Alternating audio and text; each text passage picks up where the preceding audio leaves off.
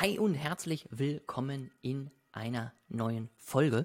Ich hoffe, du hattest eine erfolgreiche Woche. Ich hoffe, du konntest wieder einiges lernen, einiges mitnehmen und vor allen Dingen deinen Zielen näher kommen. Heute möchte ich mal wieder ein Thema aufnehmen. Das hatten wir schon mal vor ein paar Monaten im Podcast. Ich weiß gar nicht genau wann, ist schon echt ein bisschen länger her. Und da ging es nämlich um das Thema NFTs im Marketing. Da habe ich das ein bisschen die äh, Idee von Gary Vaynerchuk erzählt, wie der am Ende seine NFTs aufgebaut hat und wie die ihm am Ende für sein Marketing geholfen haben. Seitdem ist einiges passiert, seitdem ist vor allen Dingen auch viel Schlimmes passiert, ja, Unternehmen, die niemals in diesen Bereich hätten starten können, weil sie einfach Blödsinn gemacht haben. Und das Ganze wollen wir uns heute nochmal angucken. Wo ist das Ganze sinnvoll? Wo ist das Ganze nicht sinnvoll? Und wie kannst du das Ganze für dich nutzen? Vorweg immer eins. Wie bei allem, was ich hier predige, was ich hier mache, was ich hier sage. Bei allen Punkten musst du erstmal wissen, was ist dein Ziel? Also, was möchtest du jetzt mit dieser Idee, die du gerade hast, erreichen? Und wer ist deine Zielgruppe? Du kannst natürlich versuchen, neben dieser Idee für NFTs im Marketing auch noch Leute onzuboarden und zu sagen, ich zeige denen, wie eine Metamask funktioniert, ich zeige denen, wie man einen, einen NFT hält, kauft und was auch immer. Das ist aber unglaublich viel Arbeit. Das, das bringt dich nicht weiter. Und wenn du nicht sagst, das ist Teil deiner Mission im Unternehmen, dann solltest du dir überlegen, ob du zum Beispiel bei einer Zielgruppe, die noch gar nicht irgendwie affin in dem Bereich ist, überhaupt dir die Mühe machst, irgendwas in dem Bereich zu launchen. Und wenn, gibt es inzwischen auch Anbieter, wo man zum Beispiel mit einer Kreditkarte zahlen kann. Also versuch auch da wieder zu gucken, wen spreche ich an und können diese Personen überhaupt irgendwas mit meinem Produkt, mit meiner Idee anfangen. Wenn du das geklärt hast, deine Zielgruppe kennst und weißt, wen du am Ende damit ansprichst und wir jetzt einfach mal da einen Haken hintermachen, sagen, die sind ja so digital unterwegs, dass sie davon schon mal gehört haben. Das sind vielleicht auch zum Teil schon User in dem Bereich oder aber du möchtest diese Zielgruppe erreichen. Es kann ja auch sein, ich habe eine Zielgruppe, mit der bin ich aber unzufrieden oder ich möchte mich erweitern, weil ich habe ein neues Angebot, weil ich habe irgendwie äh, einfach allgemein nie die richtige Zielgruppe erreicht und das passiert ja manchmal gerade am Anfang, da ist man ja über jeden Kunden froh. Und dann sagt man, komm, egal, auch wenn du nicht zu 100% zu mir passt, mach einfach, ja, das äh, gehört dazu. Aber du kannst natürlich jetzt dann sagen, die habe ich jetzt vielleicht dann da nicht mehr abgeholt, aber ich habe jetzt eben die abgeholt, die ich später erreichen möchte. Das ist auch ein Weg. Ja, also einen dieser Wege solltest du wählen, damit du erstmal sozusagen den Fit hast zu deiner Zielgruppe. Und dann musst du dir überlegen, was für dich sinnvoll ist. Ich habe jetzt ja die ganze Zeit nur von NFTs gesprochen, aus dem einfachen Grund, dass Tokens meiner Meinung nach bescheuert sind.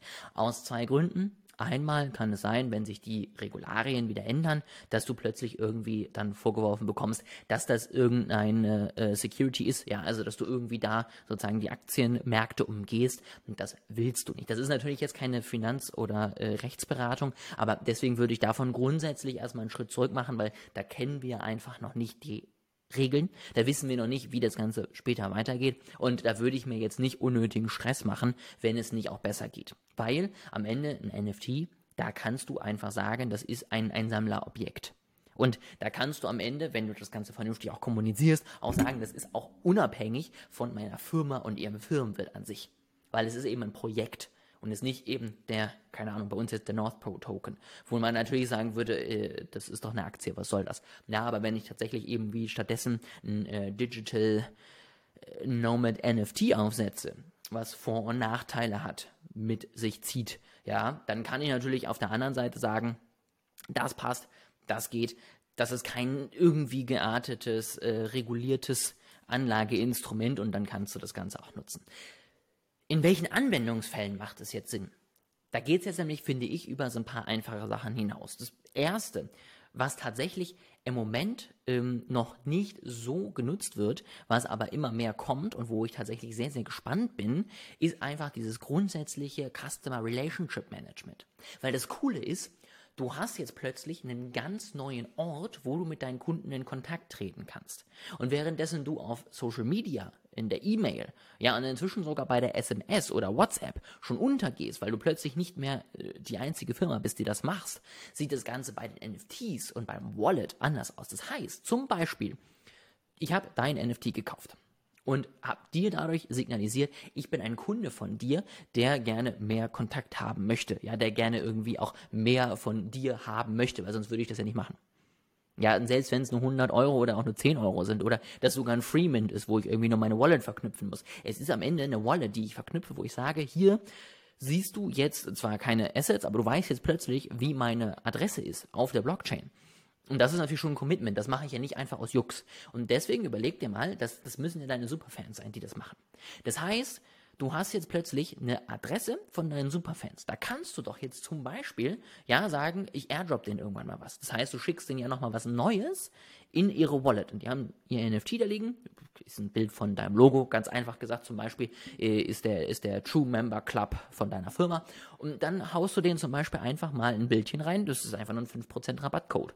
Ja, das hat irgendwie eine Nummer von A bis Z steht irgendwie ein Code drauf, das kann man ja inzwischen alles programmieren und dann können die in den nächsten drei Wochen zu dir in den Shop kommen und in allen deinen Shops das zum Beispiel einlösen oder im Online-Shop. Ähm, gerade wenn du das selber nicht anbinden möchtest, kannst du das eben auch einfach mit einem Code machen, der dann der Name des NFTs ist oder was auch immer. Das musst du dann natürlich so geschickt machen, dass das nicht jeder, der irgendwie die Blockchain ausliest, dann sieht und weiß, was das ist. Aber grundsätzlich kannst du damit zum Beispiel arbeiten. Ja, oder das ist dann plötzlich eine Eintrittskarte für äh, deine nächste Veranstaltung, für ein Shopping-Event, für eine Präsentation. Ja, ich sag mal, Apple könnte ja sagen, ein Super-User kann sich jetzt ein Apple-NFT kaufen und kriegt dann zum Beispiel immer irgendwie exklusive Previews bei sich im Store. Und alle Super-User, die dann eben in Amerika in der Nähe von San Francisco sitzen, können dann am 23. September sich das iPhone schon mal angucken, was jetzt äh, präsentiert wird, zum Beispiel. Das ist natürlich mega, weil du jetzt plötzlich einen Kontaktkanal hast, den du bespielen kannst. Natürlich solltest du das nicht zu häufig machen. Zum einen, weil du dafür immer ein bisschen Gasgebühren zahlen musst. Das heißt, es kostet dich wirklich was. Und zum anderen, weil du natürlich auch nicht da anfangen möchtest zu spammen. Ja, den Spam kannst du weiterhin auf Social Media und in der Mail machen, aber bitte nicht da, damit man da nochmal wirklich auch auffällt, wenn man was schickt. Ja, das ist die eine Idee. Du kannst natürlich auch weiterhin einfach nur Tickets darüber verkaufen. Das Gute daran ist, wenn jemand nicht kann, kann er es weiterverkaufen wenn du das äh, öffentlich machst, am Ende für jeden und keine Daten brauchst. Du partizipierst am Ende durch mögliche äh, Royalties, ja, also durch eben diese Weiterverkaufsgebühren auch noch davon und hast trotzdem auch weiterhin die Sicherheit, dass das auch wirklich die Person ist, die ja dieses NFT gehört, ja. Und das ist natürlich auch eine Möglichkeit. Das ist aber am Ende relativ einfach gedacht. Und was zum Beispiel auch eine Möglichkeit ist, du kannst Softwarezugang darüber regeln oder den Discord-Zugang. Das ist gerade, wenn du irgendwie einen Support brauchst, wenn du irgendwie Bildung in einem großen Bereich unterwegs bist, und du willst mal einfach wirklich eine, eine, moderne, junge Zielgruppe ansprechen, dann sag doch einfach mal, hier gibt's 100.000 NFTs. Jeder, der so eins besitzt, kriegt eben einen exklusiven Zugang zu meinen exklusiven äh, Unterservern bei Discord. Und wenn ich mich da eben, da gibt's ganz einfache Tools, die kannst du einfach nutzen. Und wenn ich mich da anmelde und zeige, ich hab, bin Besitzer dieses NFTs, bekomme ich plötzlich 13 weitere Kanäle freigeschaltet, wo ich eine ganz andere Möglichkeit habe. Ja, und dann gibt's vielleicht noch 1000 ganz besondere, die dürfen dann sogar irgendwie einmal die Woche mit dem CEO schreiben oder was auch immer. Da sind am Ende keine Grenzen gesetzt. Und das sind so die beiden Haupt-Use-Cases, die ich im Moment sehe. Zwischen natürlich Sammlerwerten und Künstlern, die das nutzen können. Das mal ausgeklammert. Das ist natürlich mega, aber das, darum soll es heute nicht gehen, sondern es soll am Ende darum gehen, entweder du hast das Ganze verknüpft mit einer Software oder mit Discord, wo du den Zugang drüber regelst, wo du am Ende dadurch ähm, einen ganz speziellen, ganz klar selektierten Zugang hast, weil du eben nur 10.000 Bällchen hast und nur diese 10.000 Leute dazukommen können. Und wenn sie rausgehen möchten, müssen sie es verkaufen an den anderen und können dann darüber vielleicht auch noch profitieren eins und eben Nummer zwei, diese, ich sag mal, Kundenkarte, die immer wieder mit neuen Angeboten befüllt werden kann. Das sind im Moment so Use Cases, wo ich sage, da macht das vielleicht sogar Sinn, gerade wenn du eine moderne Zielgruppe hast und eben auch modern wirken möchtest und du weißt, dass die damit umgehen können. Ja, weil wenn du das nicht weißt, dann ist es am Ende nur Arbeit für dich, dann dauert das am Ende sehr viel Supportaufwand und das ist natürlich die Frage, ob du dir das geben möchtest.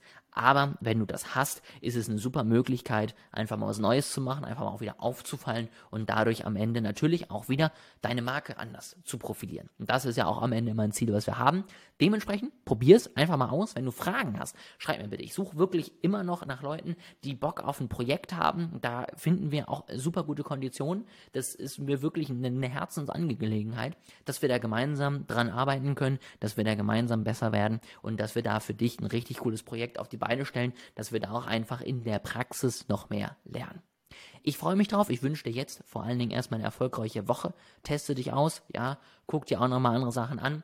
lern weiter, bilde dich weiter, damit du diesen Trend auch nicht verschläfst, damit, wenn es soweit sein sollte, dass sich das Ganze wirklich durchsetzt, ja, du da direkt vorne mit dabei bist. Das soll es gewesen sein. Habt eine erfolgreiche Woche und wir hören uns in der nächsten Woche wieder.